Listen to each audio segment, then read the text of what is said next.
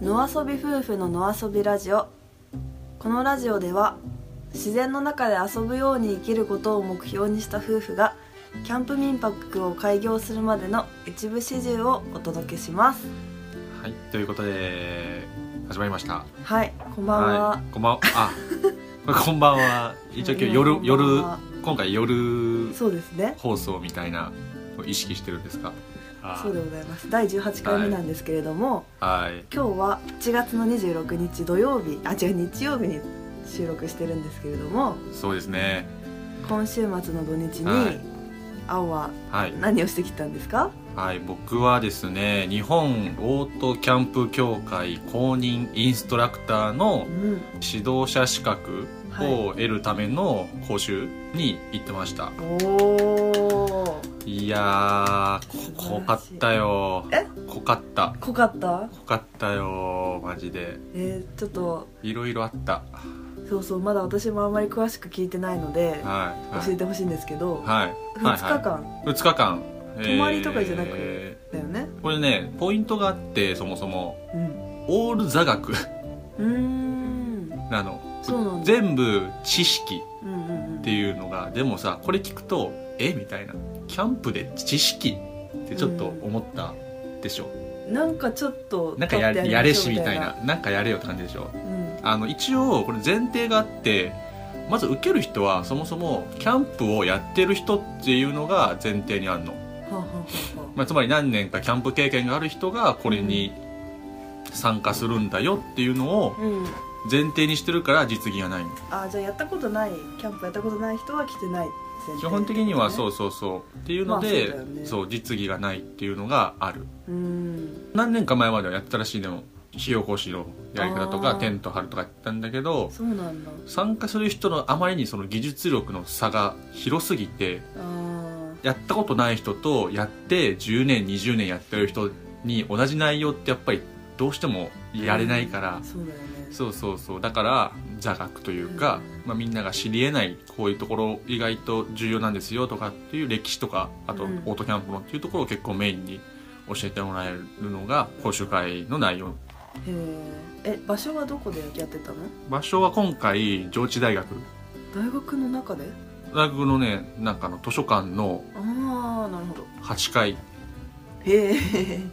会議室みたいなところうんえ何人くらい来てたのえっとね50人ぐらいめっちゃ多く ない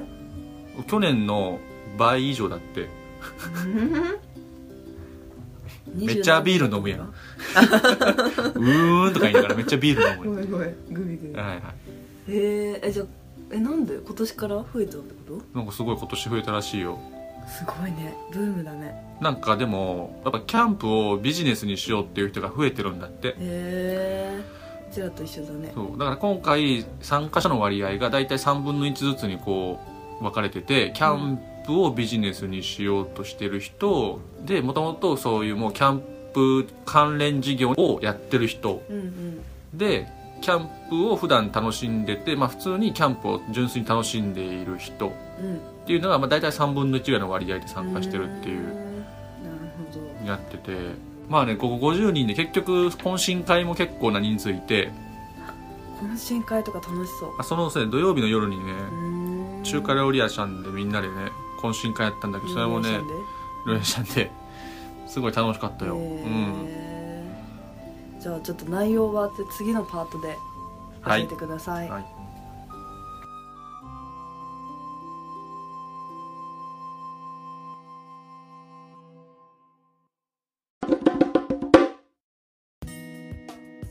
はいじゃあ2日間の講習会のスケどういうことを学んだかというのをちょっと教えてください、はいはいまあ大まかに今あ結構あったんだね8つぐらい授業1時間ごとに授業あってえ8時間もやったのへいや結構やってるのが2日間あでートータル8時間やってるのよえあ今ちょっとスケジュールを見てるんだけどこれすごいでしうょんまず10時半からうん1 11時半までオートキャンプ場概論、うーんでうんえーえオートキャンプ場概論っていうのは、うんいや本当にオートキャンプ場の定義から始まってうんなんかこういう定義を満たしてないとオートキャンプ場ダメだよねっていうあんのよだからオートキャンプ場はある程度安全性が確保されてなきゃいけないとかっていううんうんうんうんである程度快適な場所であるるべきだっていうのが実は結構大事だって話になっててあのやっぱあくまでレジャーだからっていうのが根底にあって、うんなんだろう例えばそうトラブルが起きた時にうんすぐに誰か対応できるスタッフがいるっていうのじゃないとやっぱキャンプ場だからその普通の野営地とキャンプ場はまた違うっていううんうんそうそうなるほどなるほどそうそうなんかそこの表現でなんかこうキャンプ場なんかその人工物51%へえなんだろう自然49%みたいなイメージでって言ってる講師がいたんだけど面白いねそうあくまでなんだろう、まあ、自然のすごい際まで行くんだけどもうんある程度自分たちで快適にキャンプが楽しめるようなデザインをちゃんとしてるっていうのが大事っていう考え方あ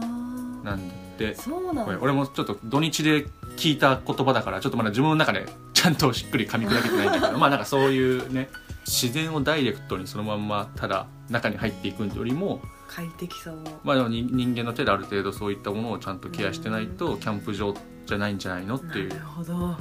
まあ他にもいろいろ多分なんかあるあったいへえなんかあったけどまあうん大きい大きいとこはそういうことを言ってたなっていうっていう概論があって概論が、まあ、あってう、んで次にあったのがコミュニケーションワークっていううんこれあのよく最近かアイスブレイキングアイスブレイクっていうこうなんかこう最初のワークショップとかやるじゃんキャンプのその時に参加者同士が和やかな雰囲気になれるようにどうやってしていくかっていうのをまあやる授業へなんかえあでもすごいメモしてんじゃん髪本髪型が素敵ですねとかな教んか科書にめっちゃメモしたんだねうんテストに出ると ころねあテストがあったのかあそうそうこれそうかそうだよこれね最後にテストあるーんだよなるほどじゃあただただ流して聞くんじゃなくて、まあそうそううん結構メモしてたなるほどコミュニケーションはいまあコミュニケーションワークやって次にやるのがこれ全部説明したんだ けどまあオートキャンプ概論っていうのがあってオートキャンプ概論はまあオートキャンプの歴史歴史みたいなうん感じですうんうんなるほどはいまあ平たく言えば産業革命が起きてうん高度経済成長が起きて、うんまあ、人々の働く時間が短くなった余暇が一つ余暇っていうのはあのうん自由に使える時間が増えたのと、まあ、あとモータビリゼーションっていう車をねあのみんなが車乗れるようにななったから、まあ、その2つがオートキャンプの、まあ、発展の理由なるほどになってますよっていうえのじゃかあら働、き方改革でみんな欲が増えるからさうん、これからもっと増えるのかなそこはねでも永遠の課題だと思ってて、えー週末しか今収益上げれないのが日本のモデルらしいから、うん例えば海外だと1ヶ月休みを取ってってよく言うじゃん、うん平日と休日のその稼働率が分散されてるのキャンプ場のね、うんでも、まあ、日本の場合は明らかに集中しすぎててうんそのそう週だよね末にね,、でそれがなかなか収益が上げづらくなってうんる、んっていうのでなるほどなんかお客さんにとっても良くないし運営側にやってもそんなに良くないっていう状況になってるから平日の稼働率をどうやってするのかっていうのを、まあ、これからの課題ですよねみたいなことはあー向こうの人もまあ言っててうんでなんかピカさんピカグループさんはうん結構初期の方からそれ対応しようと頑張ってたらしくて、うんなんだっけこうハッピーフライデーとかやってるらしくうて、んあそうだよね金曜に入ると安いよねそうそうあそうなんだよ金曜日がねでなんかあと1000円とかで月曜日までいいてくれるとそれまた休みだってうだんからやってたりとかっていうなかるらほどまあその辺は課題だよねっていうのにつながる話をオートキャンプ概論でやってうんうんでその次がこれですよ環境保全行動論うんこれはねもうねちょっと僕あんまよくわかんないジャンルでまあまあ本当にまあでも環境を大切にしましょうっていうのを こうんれあのサクポンがあサクポンがやや担当してた先生だったあのはいそうですねあハイパーキャンプクリエイターのはいサクポン先生がサクポン先生がえーね、面白いねそうそうサクポンも自分がキャンプ場で働いてたりするからアルバイトでうんその時の見た現状とかの写真とか見せてくれたりとかうんへえそうそうそうまあこうけテキストに沿いながらも自分の思いを乗っけてて「おうおう」とか思いながら聞いてた、はへえいで安全管理論うん次がこれ結構刺さったねあの安全管理の本当にこう誰か教えてる時とかに事故をした時にどうするのかとかうん割と具体的な本当に事故起きた時はこうなったとかなんかそういうことも教えてくれたからうんいやこれ結構大事だなと思ったやっぱ自分も参加者さんに何かあった時にうんやっぱ責任取らなきゃいけないからうんそこをちゃんとしっかりともう一回考えさせられるようなところにも教えてくれると。うんでオートキャンプ生活技術論これはアイテムのなんかこうなんだろう本当にもうガス管のそのガスの配分がなんかブタンとか プロパンとかなんかそういうマニアックな知識うんから実際にキャンプ行く時にこういうふうに計画を立てましょうとかなんかキャンプ場の選び方とかなるほどなるほそうそうそうなんかテントの種類とどかだから割と道具とか服装とかそういうところのうんうん話うんをしてくれそたういうのも教えてくれるんそういうのも教えてくれたねはいちょっとねだな長いん だよいっぱいあるんだ大よ変まだねだそれキャンピングカー論もあるし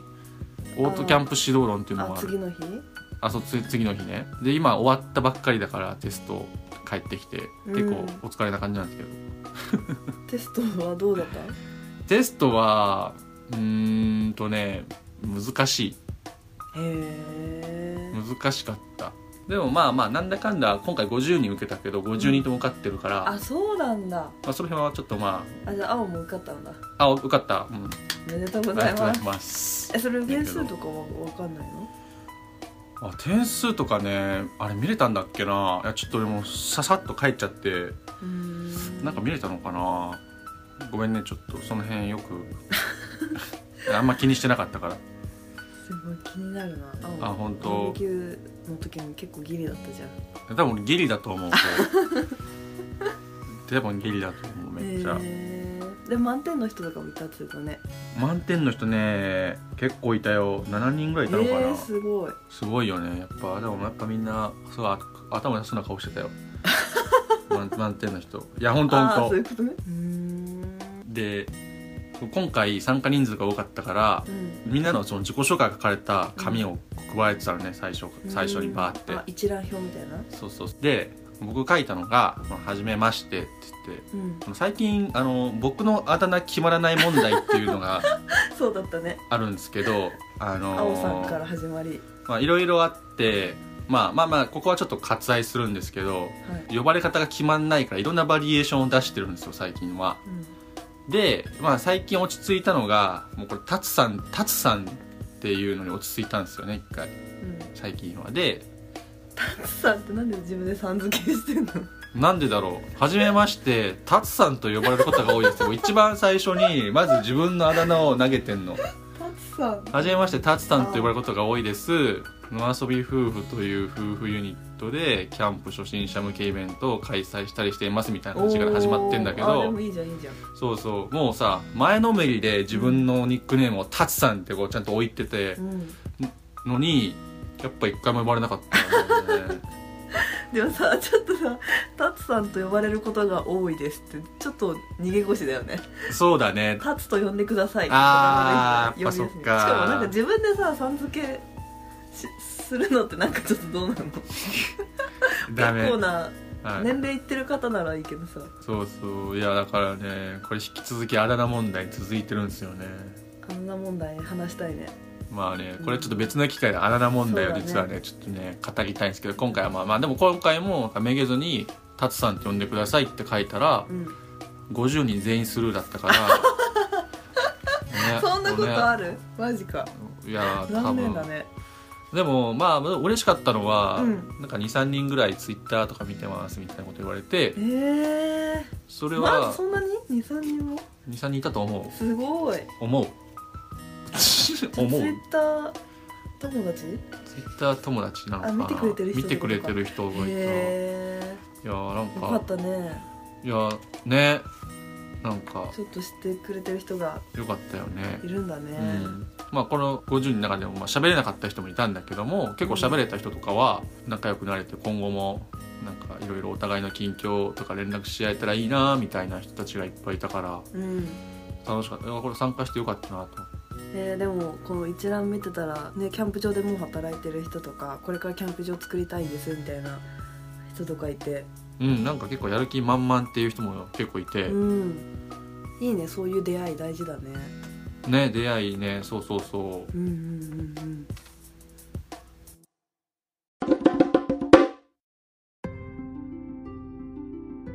はい、ということで日本オートキャンプ協会公認インストラクターに無事合格しました うんこの間も兄さんが言ってたけどすごいさえセンテンスごとに飽きすぎだよね うちの間あがーそうですねそうなんですけどはいはい、はい、おめでとうございます、はい、ありがとうございありがとうございますますこれで、はい、一応キャンプインストラクターなのでうんあのちゃんと肩書き入れ入れ入れようと思いますそうだねはいいや私も早く取得しなくてはそうですねでエリコの方は、うんえー、とまた違う協会のうんあ日本キャンプ協会っていうのが発行しているまた別のインストラクター資格があるんでうんちょっとまたこ今回とは全然毛色が違あう、そうだよねえもうちょっとこう学習っぽいというかうん青年教育っぽい内容になってるはずなんではいこっちはどっちかというとレジャーっていう感じなんで、うんそっちはあの学習色が強い方だと思うんで、うんまた全然違った内容をまあ夫婦で、うんまあ、取って、まあ、両方そのニーズに合わせてお伝えできればなとは思ってます。そうですねはい、はいまあ、今回のこのインストラクター試験で学んだ内容をうんまた次の、まあ、今度うちらが開催するイベントで、えー活かしていけたらなとは思ってるので、あそうですねはいぜひお願いしますはい、イベントがですね初めてのキャンプ作戦会議というイベントを2月の17日に埼玉のときがわ町にある小森場さんというあのキャンプ施設でやらせてもらいますはい今 SNS とか Twitter とか、えっと、Facebook とかで今告知をしてるんですけどえっとまだ空きがありますな ので皆さん はぜい、ひぜひ遊びに来てくださいあどういう内容なのかまだラジオで言ってないよねそういえばあ言ってないっけあそっかよそうっなか気がする内容はですねキャンプに興味があるけど何から始めていいかわからない家族共通の趣味としてキャンプを始めてみたいという初心者の方向けのキャンプ教室なんですけれども、まあ、これからのキャンプライフを野遊び夫婦と一緒にえっと妄想してみませんかっていうことで、うん小森場さんっていうのが時たま秘密基地小森場さんっていう名前でカフェとキャンプ場が併設していてとても素敵なキャンプの本とかもたくさうんんあって、まあ、そこうんでこう作戦会議をするようなうんコンセプトのカフェであるので、うんまあ、まず最初に私たちがサイトにたくさんあの持ってる4種類くらいのテントとあと冬キャンプの道具うんをあのセットしてるのでそこで実際に寝てみたりとかうん使ってみたりとか触ってみたりっていうことをしていただいてでその後で火起こし体験自分たちで焚き火をしたりマシュマロを焼いたりっていうことをした後にあったかいその居心地のいいカフェへ行って家族みんなでこうこれからいろんな今キャンプのギアを見てきたけれどもどういうキャンプスタイルをやったら楽しそうかなみたいなことをキャンプの本とかお料理の本とかを見ながら妄想を膨らましましょうっていうはいイベントです。出ましたうまくはい説明できてました。多分できてると思います。できてますはい、ということで皆さんあのまだまだご参加お待ちしておりますので、はいお気軽に、えー、のあそび夫婦の、えー、何でもいいです SNS のダイレクトメッセージでもいいですし、えー、と Gmail で G もメールえっ、とのあそび夫婦 at gmail っていうメールアドレスがあるのではい。 n o N O a A s o あすごいラジラジオみたいな感じが f して u ね f u at gmail ドットコムか、はい at gmail はいなんで 雑ですけどまあそんな感じではいあおの募集してますキ。ャンプ初めての人でもいいですし冬キャンプあんまりやったことがないので冬キャンプのギア薪ストーブとか冬用の寝袋とかを触ってみたいみたいな人でもいいので、はいまあ、それかあと普通にカフェに遊びに来てちょっと私たちが何かやってるの覗いてみようかなみたいな人でもいいので、はいぜひ遊びに来てください。はいということで今はい日はこんなところで、はい、うんそれではそれでは